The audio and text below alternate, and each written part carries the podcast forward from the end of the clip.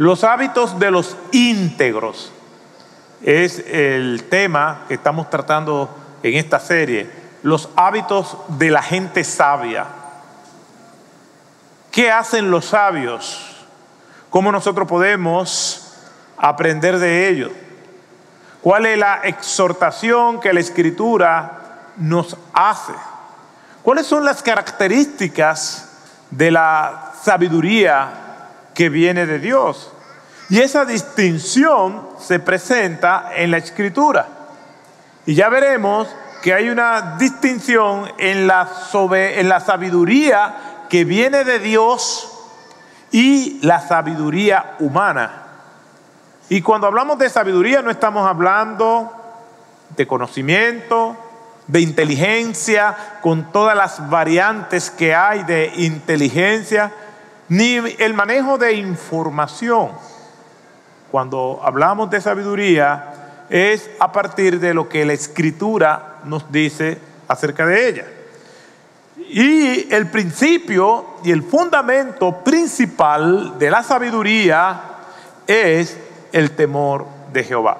Es someter, subordinar nuestra vida al Señor. Por lo tanto, el primer paso para usted considerarse una persona sabia a la luz de lo que dice la Escritura es reconocer su condición delante de Dios. Una persona sabia reconoce y sabe que es pecadora, porque eso lo dice la Biblia y eso es un paso fundamental para podernos relacionar con Dios. Muchas personas dicen, no, yo estoy con Dios, Dios siempre ha estado conmigo. Bueno, probablemente Dios siempre ha estado con usted, porque Dios está en todas partes y es el Padre de toda creación. Pero de que usted ha estado con Dios siempre, eso es otra cosa. Porque hay un muro que nos separa de Dios desde que nacemos y es el muro del pecado. Por eso es que dice Romanos 3:23, por cuanto todos pecaron y están separados, destituidos de la gloria de Dios. Una persona sabia, puesto que la escritura dice al principio del libro de los proverbios que el temor de Jehová ese es el principio de la sabiduría. Una persona sabia a la luz de la escritura reconoce que es pecadora, al reconocer esto, viene humillada delante de Dios, le pide perdón por sus pecados, le dice al Señor que se arrepiente de esos pecados cometidos hasta ese momento y le pide a Dios que le salve, que le reciba como su hijo y esta persona a su vez recibe a Cristo como Salvador y como Señor de su vida. No podemos separar el señorío de Cristo, de la salvación que Él provee. Nosotros somos sus hijos y les recibimos como nuestro Salvador y también como nuestro Señor, como el dueño de nuestras vidas, a quien nosotros servimos. En el momento del arrepentimiento, la persona no solamente está diciendo que se arrepiente de sus pecados y que quiere que el Señor lo salve, lo cual es una idea que le agrada a todo el mundo, sino que el Señor quiere que usted dedique su vida en su paso por este mundo. Una persona sabia hace eso. Una persona sabia reconoce sus debilidades. Y el apóstol Pablo, hablándole a los Gálatas, dice en el capítulo 5, versículo 17, porque el deseo de la carne es contra el espíritu. Y del espíritu es contra la carne pues estos se oponen el uno al otro, de manera que no podéis hacer lo que deseáis. Una persona sabia conoce la dinámica que se da en sus vidas. Se da cuenta de que nuestra carne, nuestra parte humana, tiene tendencia a lo malo, de manera espontánea, pero que el Espíritu de Dios que mora en nuestros corazones nos hace prestar resistencia. Y no hacemos lo que nuestro corazón desea, sino lo que es correcto. Porque engañoso y perverso es el corazón más que todas las cosas. No nos dejamos llevar de lo que sentimos, sino de lo que es la verdad y de lo que es correcto. Una persona sabia sabe que en Cristo está su esperanza. Por tanto, tenemos en derredor nuestro tan grande nube de testigos de personas sabias, despojémonos también de todo peso y del pecado que tan fácilmente nos envuelve. y corramos con paciencia la carrera que tenemos por delante, puesto los ojos en Jesús, el autor y consumador de la fe. Nuestra esperanza es en el Señor. Pero somos inspirados por el trabajo, el testimonio de las personas que el Señor ha usado y que la Escritura le llama personas sabias. Una persona sabia no se apoya en su propia prudencia. Y eso lo he podido ver hay personas que no consultan a nadie, que no rinden cuenta, que violentan todo este proceso que habla de las escrituras, porque ellos entienden que ellos son los únicos que saben. Y la escritura exhorta en el mismo libro de los Proverbios, en el capítulo 3, versículo 5 al 7, confía en el Señor con todo tu corazón y no te apoyes en tu propia prudencia o entendimiento reconócelo en todos tus caminos y Él enderezará tus veredas, tus sendas. No seas sabio en tu propia opinión, no seas sabio a tus propios ojos. Teme al Señor y apártate del mal. Por eso es que hay muchas personas que no les gusta consultar, porque ellos han decidido hacer las cosas a su manera. Y aun cuando les va mal, todo el mundo es responsable menos ellos. Las personas sabias reconocen que su valor no depende de los dictámenes de la cultura. Porque hay personas que viven cediendo constantemente y dando concesiones para tener la gratificación que el mundo da. Y tenemos que reconocer que sí, que el mundo da gratificaciones, da recompensas, cosas que a nuestros sentidos humanos le es grato. Y el ser humano tiene como norma de vida darle apertura a todo aquello que le trae gratificación a sus sentidos. Aunque sean malas estas cosas.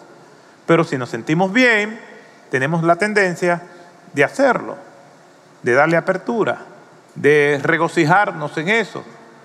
Y la escritura nos exhorta a que nosotros vivamos con sabiduría. Por eso, una vez más, vamos a leer nuestro texto que en estos mensajes introductorios nos sirve de punto de partida. Y es el libro de Proverbios, capítulo 13, versículo 20.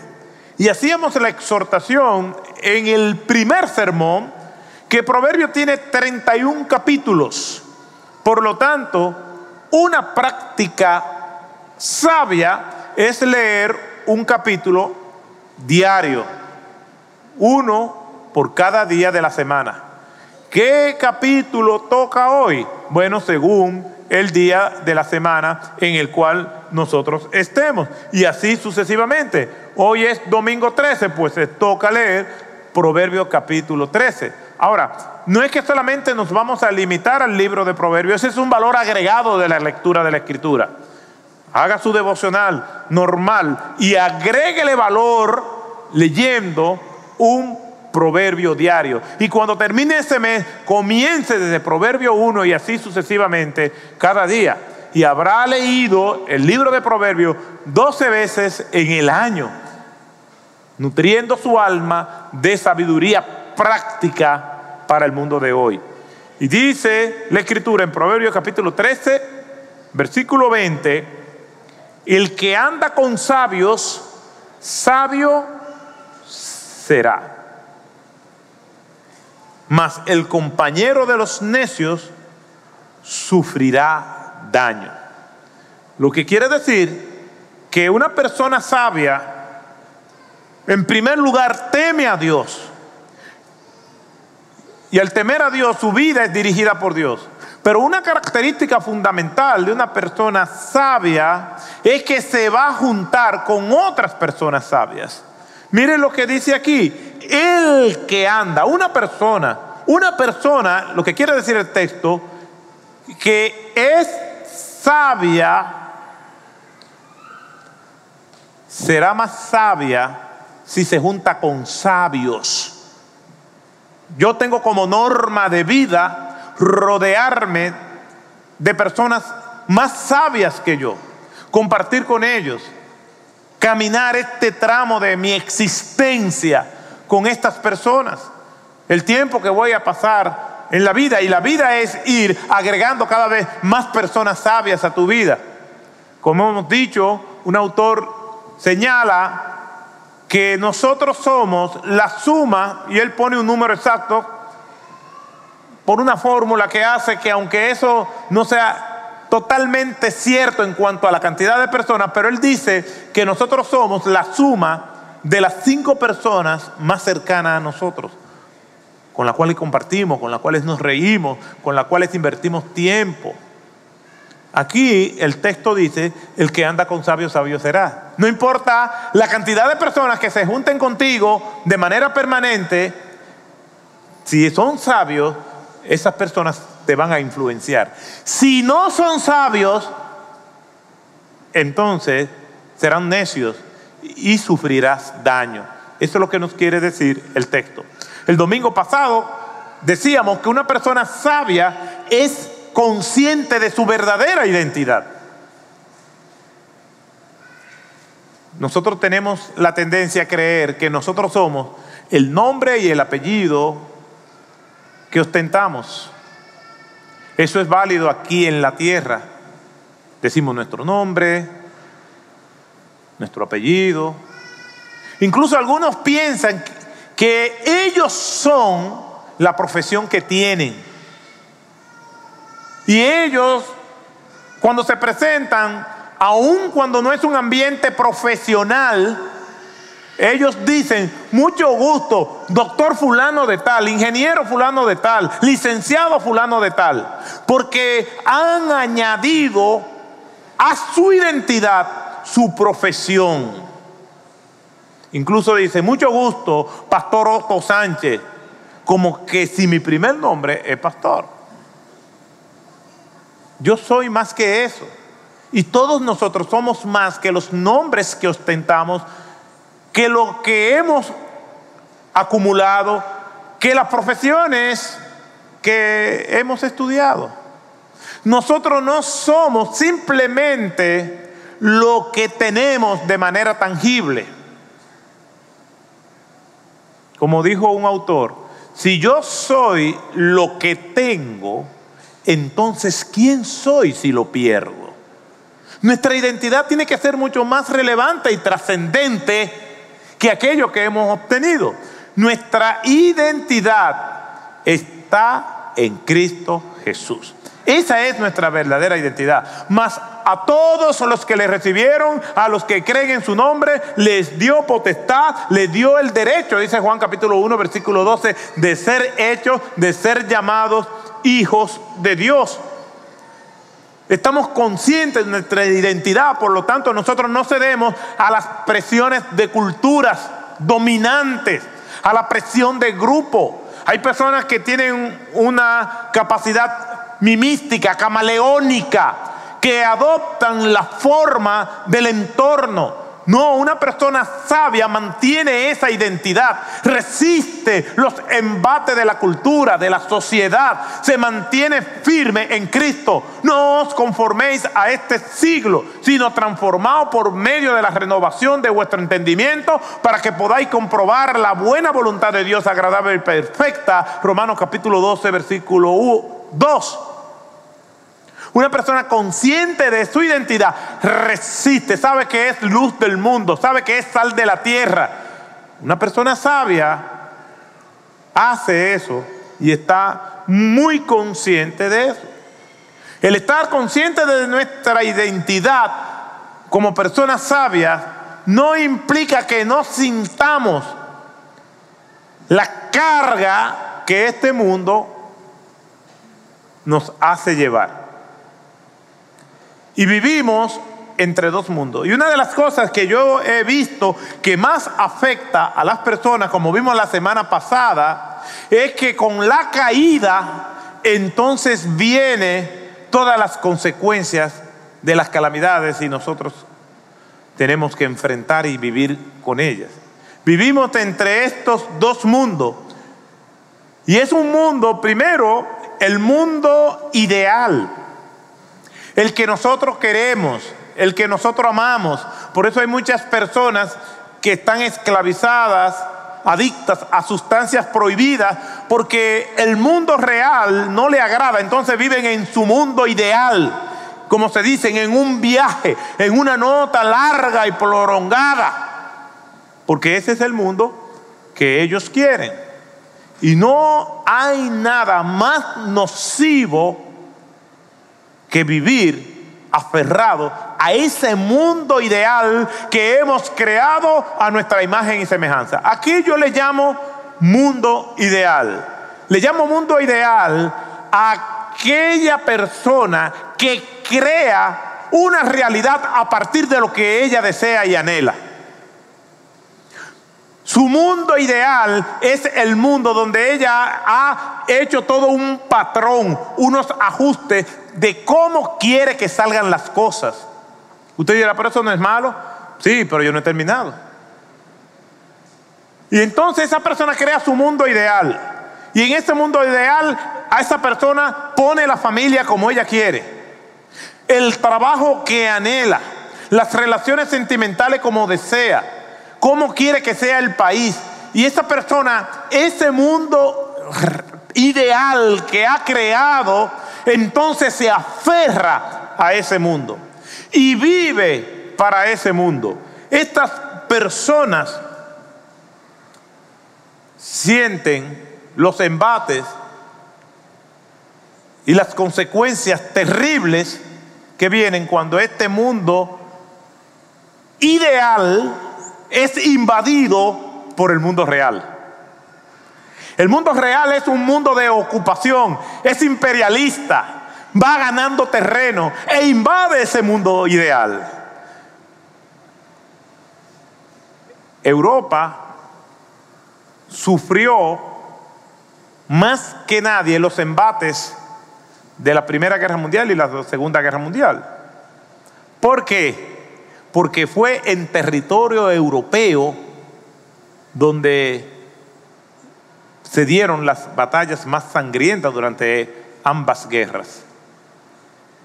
Y ahora con, en las tensiones entre Ucrania y Rusia, eh, donde se pueden oír los redobles de la guerra, otra vez los europeos entran en pánico por esta situación. Nuestro mundo ideal es invadido por el mundo real y el campo de batalla es nuestras mentes, nuestro cuerpo, donde se dan las batallas más épicas y terribles que nosotros podemos ver. Vivir en el mundo ideal, desconociendo el mundo real, es terrible. El mundo ideal viene a ser como nuestra prisión, de la cual no queremos salir. Le voy a poner un ejemplo que he escrito con relación a lo que es esta batalla y las tensiones que se dan en ambos mundos. Una persona se ha esforzado para que la tomen en cuenta en su trabajo, lo cual no es nada malo.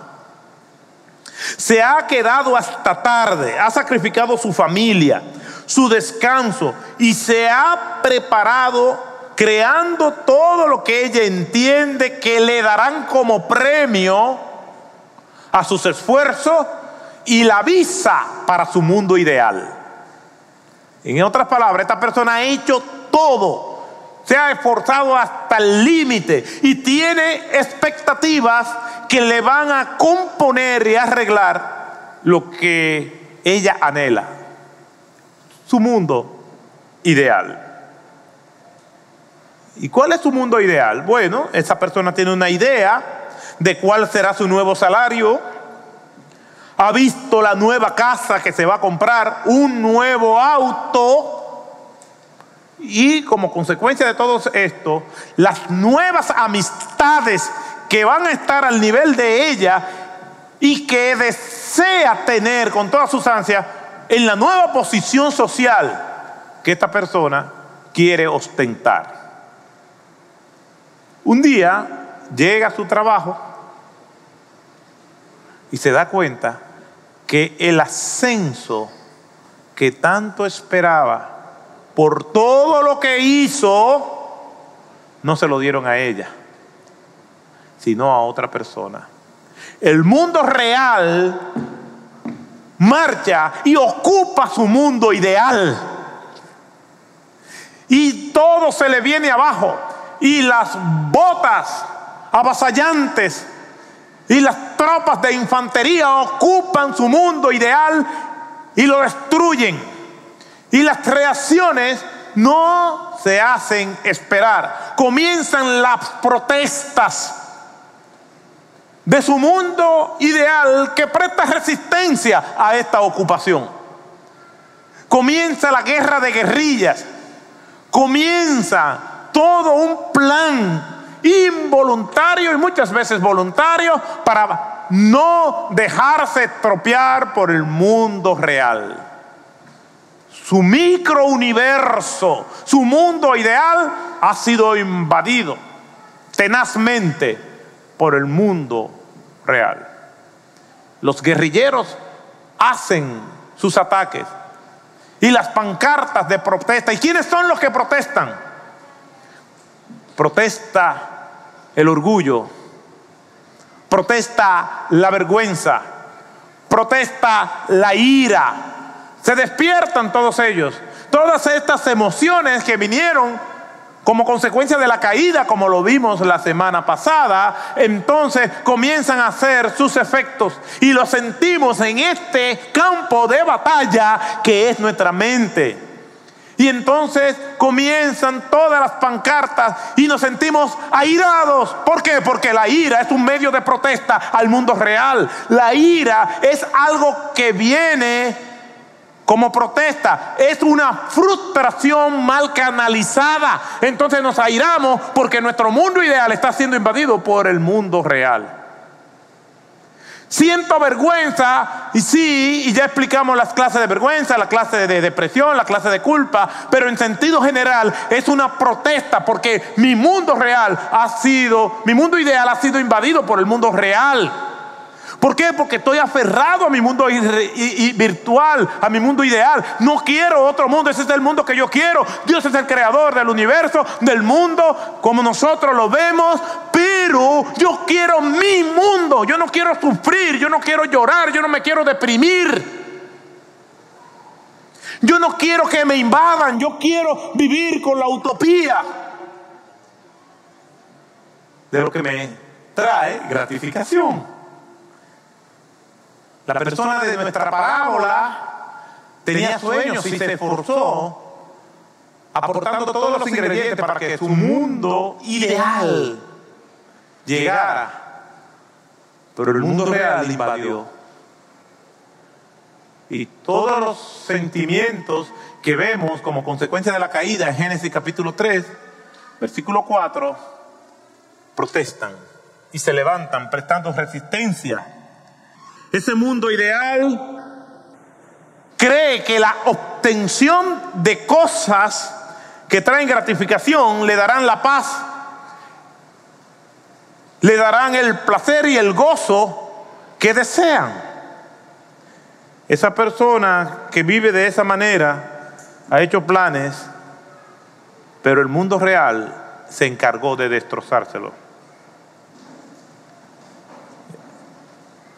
La culpa, la vergüenza, el miedo, la ira, la depresión, la envidia, entonces provocan todos los sentimientos y reacciones que nosotros muchas veces no podemos controlar.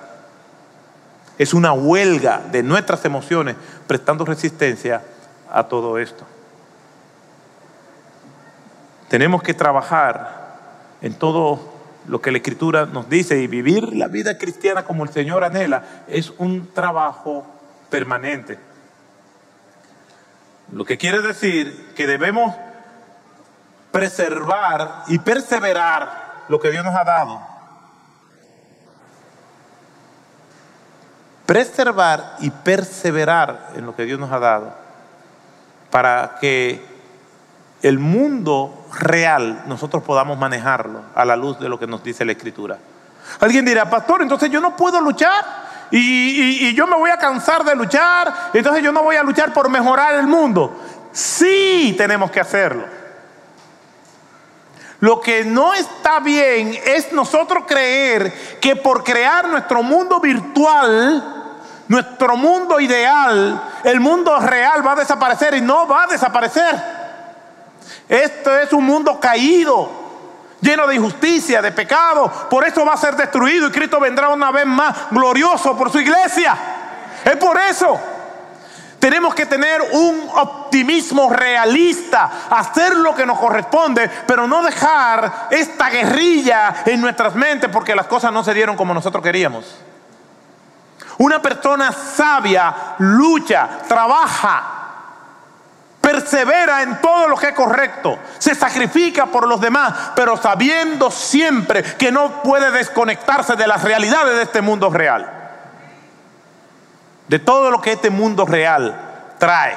No se puede desconectar. Tenemos que perseverar en todo lo bueno. Miren lo que el apóstol Pablo dice en Filipenses capítulo 4, versículo 9. Por lo demás, hermanos, todo lo que es verdadero, todo lo digno, todo lo justo, todo lo puro, todo lo amable, todo lo honorable, si hay virtud alguna o algo que merece elogio, en esto pensad, en esto meditad. Lo que también habéis aprendido y recibido y oído y visto en mí, esto practicad y el Dios de paz estará con vosotros. El apóstol Pablo hace esta exhortación, pero para poder comprender la, dimensión y el alcance de esta exhortación, tenemos que irnos a los versículos 6 y 7. Y el apóstol Pablo está dando parte de su testimonio en el libro de Filipenses, en esta eh, maravillosa epístola, en el capítulo 1 y en el capítulo 2, Pablo habla de las personas que le rodean. En el capítulo 1 habla de aquellos que están en Roma, Pablo está preso en Roma y habla de las personas que le rodean allí. En el capítulo 2 habla de Timoteo y de Pafrodito, pero los dos últimos capítulos, el 3 y el 4, Pablo se lo dedica a él, a hablar de sus vivencias, de sus sufrimientos, de todo lo que él ha padecido y cómo se mantiene gozoso. Fíjese, Pablo le está diciendo, hermano, todo lo justo, todo lo bueno, en esto pensar. ¿Por qué? Porque Pablo ha hablado de todas las calamidades y situaciones que le han venido en su vida. Es como para rendirse, no, yo no puedo cambiar este mundo, yo no me puedo cambiar a mí mismo, yo no puedo hacer nada, yo me voy a quedar de brazos cruzados, como las personas que dicen, ¿para qué vamos a estar prestando resistencia a tantas cosas malas si como quiera Cristo viene? No, tenemos que persistir en todo lo justo, en todo lo puro, en todo lo bueno, en donde quiera que hay justicia, ahí debemos estar nosotros puestos de pie, marchando con lo justo, marchando con lo bueno, haciendo todo lo que nos corresponde. A veces tenemos ese fatalismo escatológico de que no vamos a hacer nada porque Cristo viene. Decía Edmund Burke, lo único que hace falta para que el mal triunfe es que la gente buena no haga nada. No podemos caer en este catástrofe pensamiento de que porque el mundo real es así, yo no voy a hacer nada. No, yo tengo aspiraciones y voy a hacer todo lo que es correcto, pero sin dejar de saber, de pensar, de meditar cuál es la realidad. El mundo ideal no existe en la tierra. ¿Cómo? No existe. Yo no lo sabía, pues sépalo. Como le dijeron a Nio, welcome to the real world, bienvenido al mundo real. Ese es el mundo en el que nosotros vivimos, lleno de complejidades, contradicciones. Cuando una persona viene aquí de otro país donde hay más orden, yo siempre le pido disculpas en nombre del país por el tráfico, por cómo se conduce aquí, en esta anarquía permanente que nosotros vivimos y por otros males más que nosotros tenemos. Pero ese es el mundo. Y ese es nuestro, nuestro país. Entonces yo tengo dos opciones, dos opciones.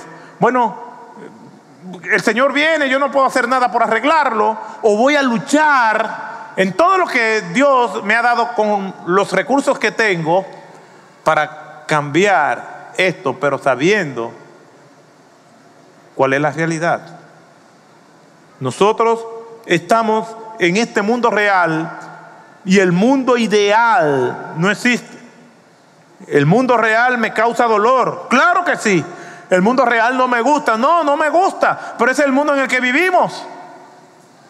Y podemos, si lo vemos desde la perspectiva bíblica, darle gracias al Señor por todo. Porque aún con toda su decadencia y todo el destrozo al plan original de Dios, todavía tenemos razones para darle gracias al Señor por mantenernos vivos, darle gracias al Señor por estar en este mundo donde nosotros somos luz de Él y sal de Él también en el nombre de Jesús. Pero nosotros debemos saberlo. El mundo real me causa dolor, claro, sí, pero el mundo ideal, ¿sabe qué? Es peor que el mundo real. Solamente hay un mundo de perfección y es el mundo celestial. Pero el mundo ideal aquí no existe.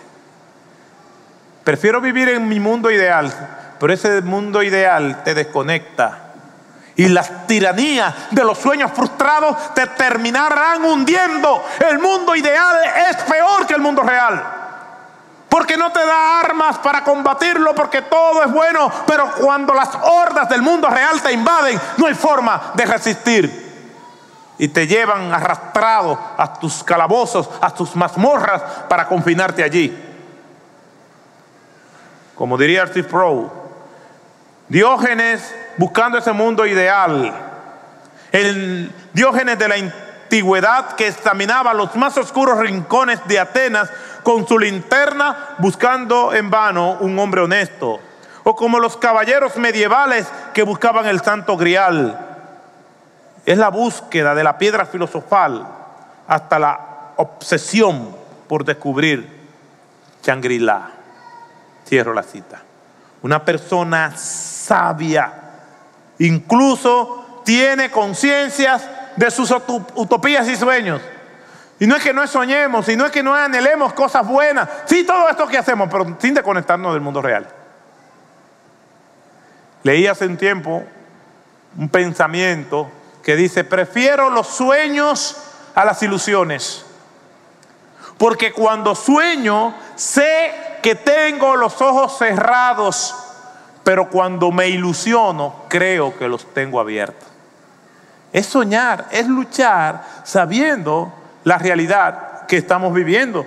En este drama que significa la existencia, una persona sabia, en vez de vivir en el ostracismo, en el exilio de su mundo ideal, y siendo víctima de las invasiones constantes del mundo real a su territorio, que le va a llevar a la depresión, que le va a llevar a la ira, a la vergüenza, a la culpa.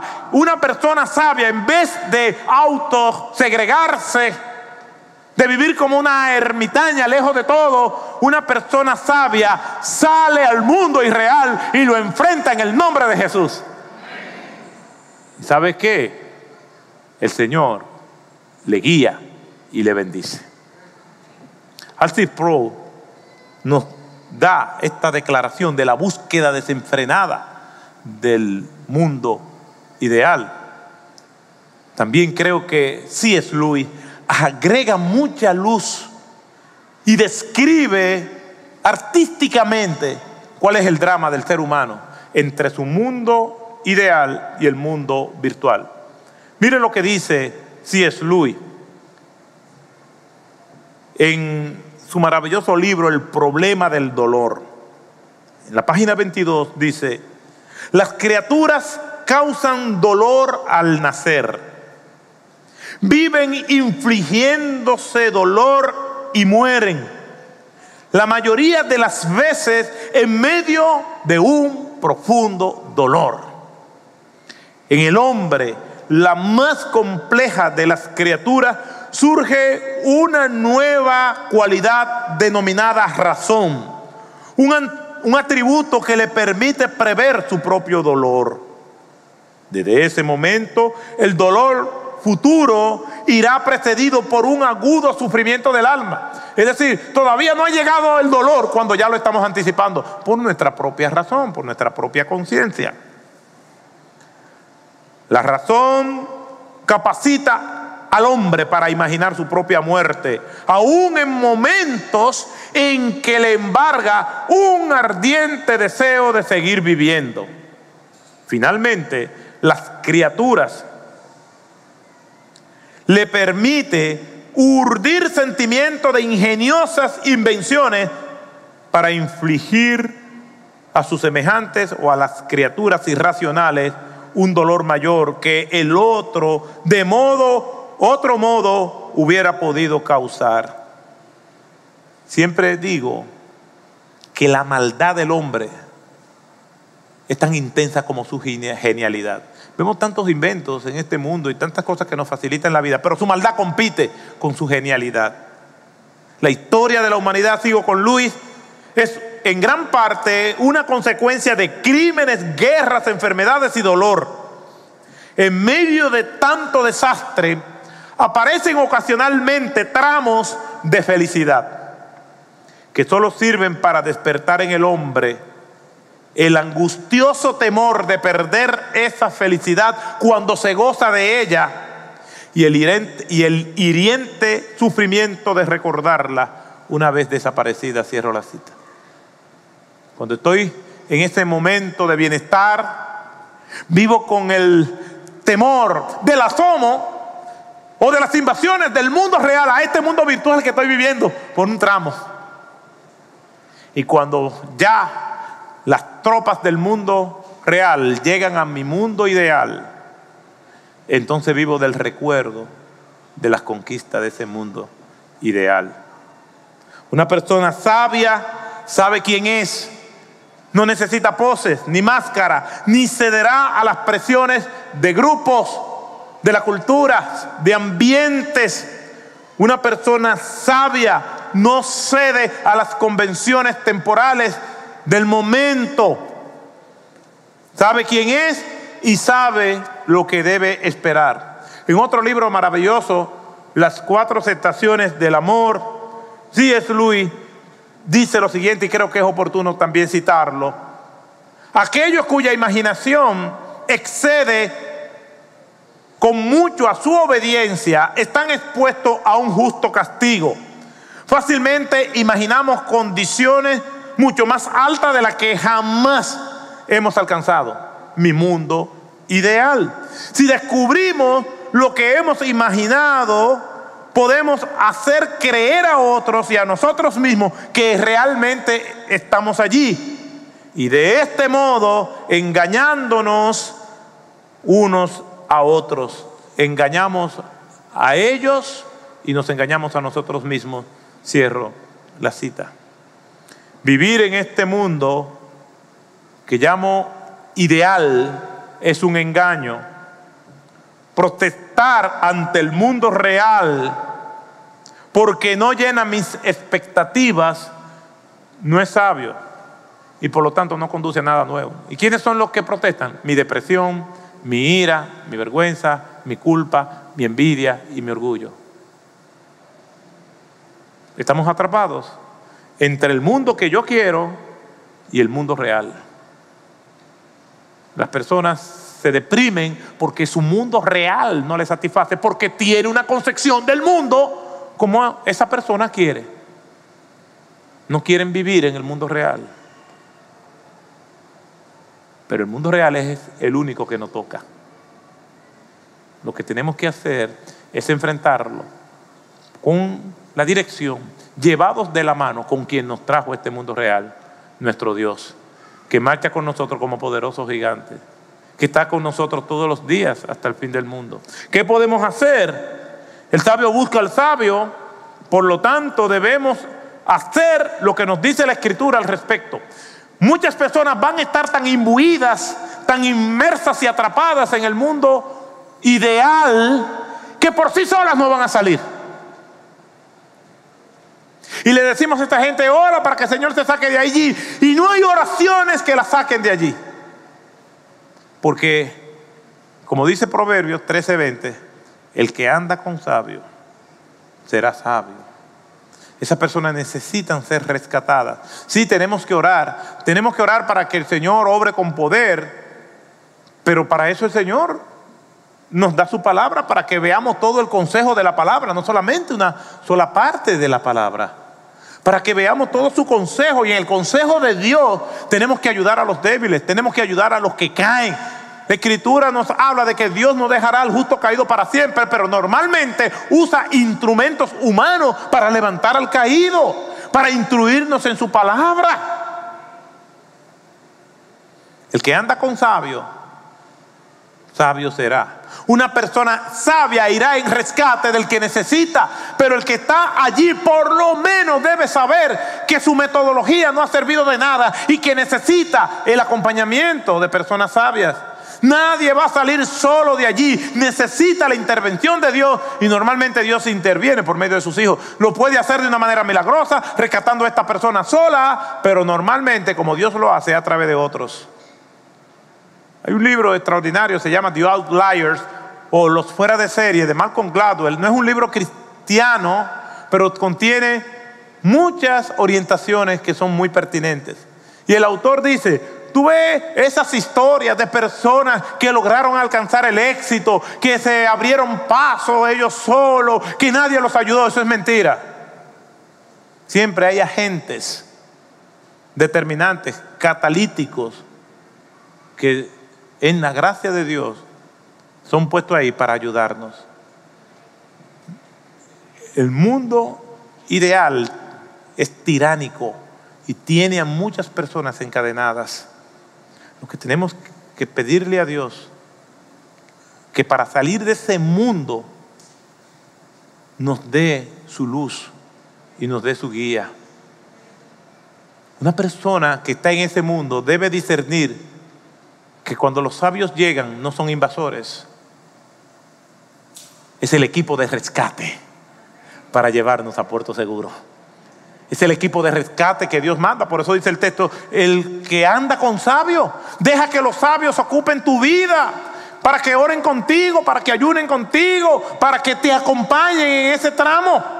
Como dice un proverbio africano, si te vas cerca, puede ir solo, pero si quieres llegar lejos, vete acompañado. ¿Qué hacer ante esta realidad? ¿Cómo nosotros podemos salir? En primer lugar, piense correctamente de usted. Romanos capítulo 12, verso 13. Porque en virtud de la gracia que me ha sido dada, diga a cada uno de vosotros que no piense más alto de sí de lo que debe de pensar, sino que piense con buen juicio, con cordura de usted. A veces, por orgullo, por vergüenza, creemos que nosotros solos podemos. Sobre todo si nuestra alma está en, cuidados intensivos. Hay muchas personas que están en cuidados intensivos porque las tropas del mundo real llegaron a su mundo virtual y le dejaron mal herido. En cuidados intensivos usted no se puede valer por sí mismo. Necesita personas que le cuiden. Tantas veces que yo he tenido que ir a hospitales, que he tenido que ir a la unidad de terapia o de cuidados intensivos, allí están las personas a merced y voluntad de todos los que están allí. Una persona sabia por lo menos se da cuenta que está allí en aquella unidad y toda la ayuda que viene la recibe. Todo el que está en esa unidad es un personal especializado. De hecho, el personal médico que trabaja en esa unidad solamente trabaja en esa unidad. Son especialistas en esa área. Médicos y paramédicos, todos son especialistas. Esa es su área de trabajo. Las personas que Dios envía para sacarte y librarte de la tiranía del mundo virtual. Déjate ayudar. El que anda con sabio será sabio.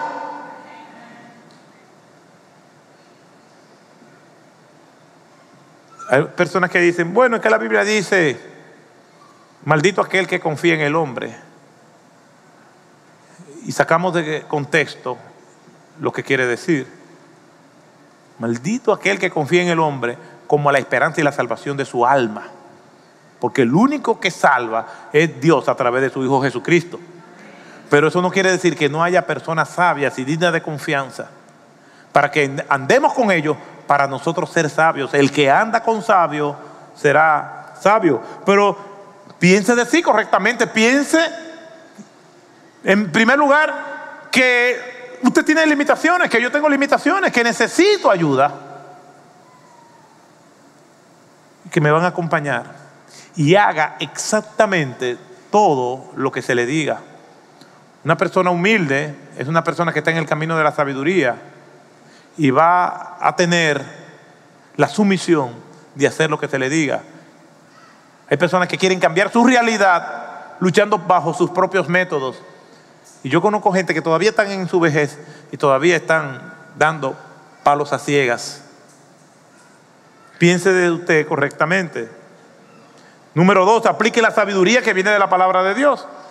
No la sabiduría de los influencers o youtubers. Hay personas que están tomando decisiones sobre la base de lo que le está diciendo una persona que no tiene base bíblica para decir lo que le está diciendo. Santiago capítulo 3, versículo 13 y el 18 habla del contraste de la sabiduría humana y la sabiduría que viene de Dios. Y de la sabiduría humana en el versículo 15, versículo 14, pero si tienes celos amargos y ambición personal en vuestro corazón, no seáis arrogantes y os mintáis contra la verdad. Esta sabiduría no es la que viene de lo alto, sino que es terrenal, natural y diabólica. No funciona la sabiduría de los hombres, es la sabiduría que viene de Dios. ¿Qué podemos hacer? Piense correctamente de usted. Aplique la sabiduría que viene de Dios. Déjese llevar por personas sabias. Dice Proverbios 15, 22 sin consulta, es decir, sin pedir consejos, los planes se frustran, pero con muchos consejeros triunfan. Yo he visto que hay personas que buscan consejeros que quieren o le van a decir lo que ellos quieren oír.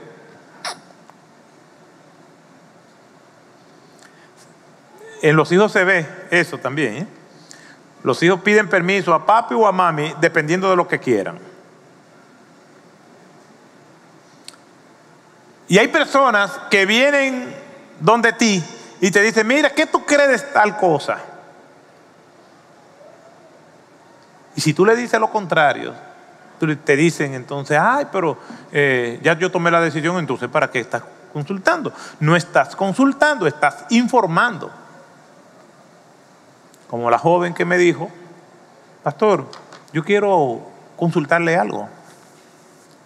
Mire, yo entré, eh, eh, no, yo conocí a un muchacho, y, ¿quién es ese muchacho?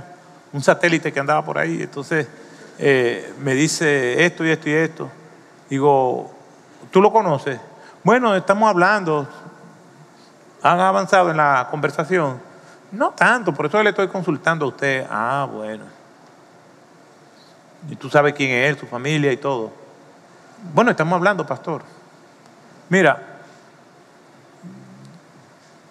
yo te recomiendo que tú y él vengan a hablar los dos conmigo, porque yo lo conozco bien a él. Y yo le voy a hacer unas preguntas a él delante de ti. Ajá, ¿y qué es? No, vengan los dos, porque no sería delicado yo decírtelo de hecho, yo voy a hablar con él. Lo primero fue que él se me desapareció, que yo no lo vi nunca. Al tiempo, se comprometieron. Y yo la llamé y le pregunté. Dice, bueno, lo que pasa es que ya yo estaba comprometida con él. Entonces tú no me estabas consultando. Tú me estabas informando para que yo te diera el sello de aprobación.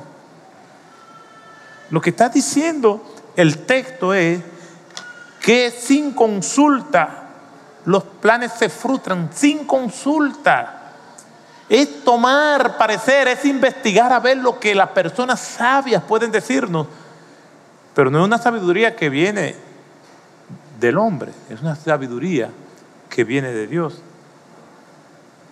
Déjate llevar por personas sabias, aun cuando tú no sepas con claridad por dónde te están llevando.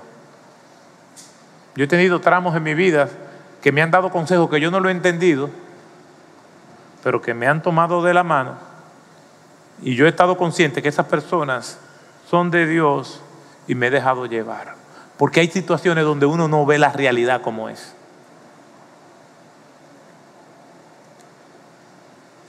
Clyde Wearing es un antiguo director de orquesta, virtuoso, músico y productor. Sufrió una encefalitis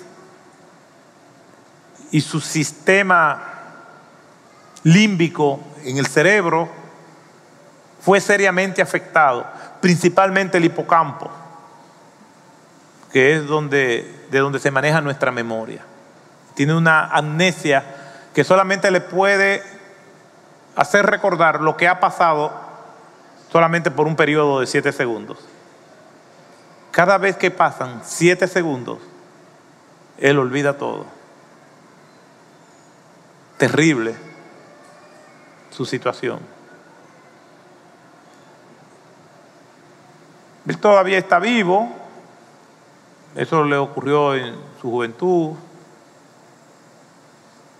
y está recluido en un centro especializado donde una persona con su condición se atiende.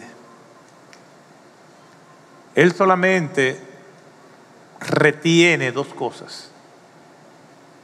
La habilidad para tocar, porque es pianista, y a su esposa. Después todo lo borró. Y ella ha sido fundamental a sus más de 80 años. Él todavía está vivo. Porque él lo ha olvidado todo.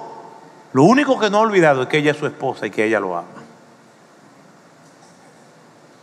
Hijos, amigos, infancia, todo lo olvidó. Él ni sabe quién es. Pero la esposa sí sabe quién es él. Una persona que está en el mundo enajenada de la realidad, por lo menos si sabe reconocer quiénes son las personas que le pueden ayudar, agárrese de ellos. Él no sabe quién es, pero su esposa sí. Y lo ayuda y lo sostiene. Y aunque él mismo no sabe ni siquiera quién es él, él se deja llevar de la única persona que él conoce, su esposa. De la única persona que no ha podido olvidar. El que anda con sabio será sabio. Si su mundo ideal ha sido invadido, déjese llevar por las personas que Dios usa para que su vida esté bien cuidada.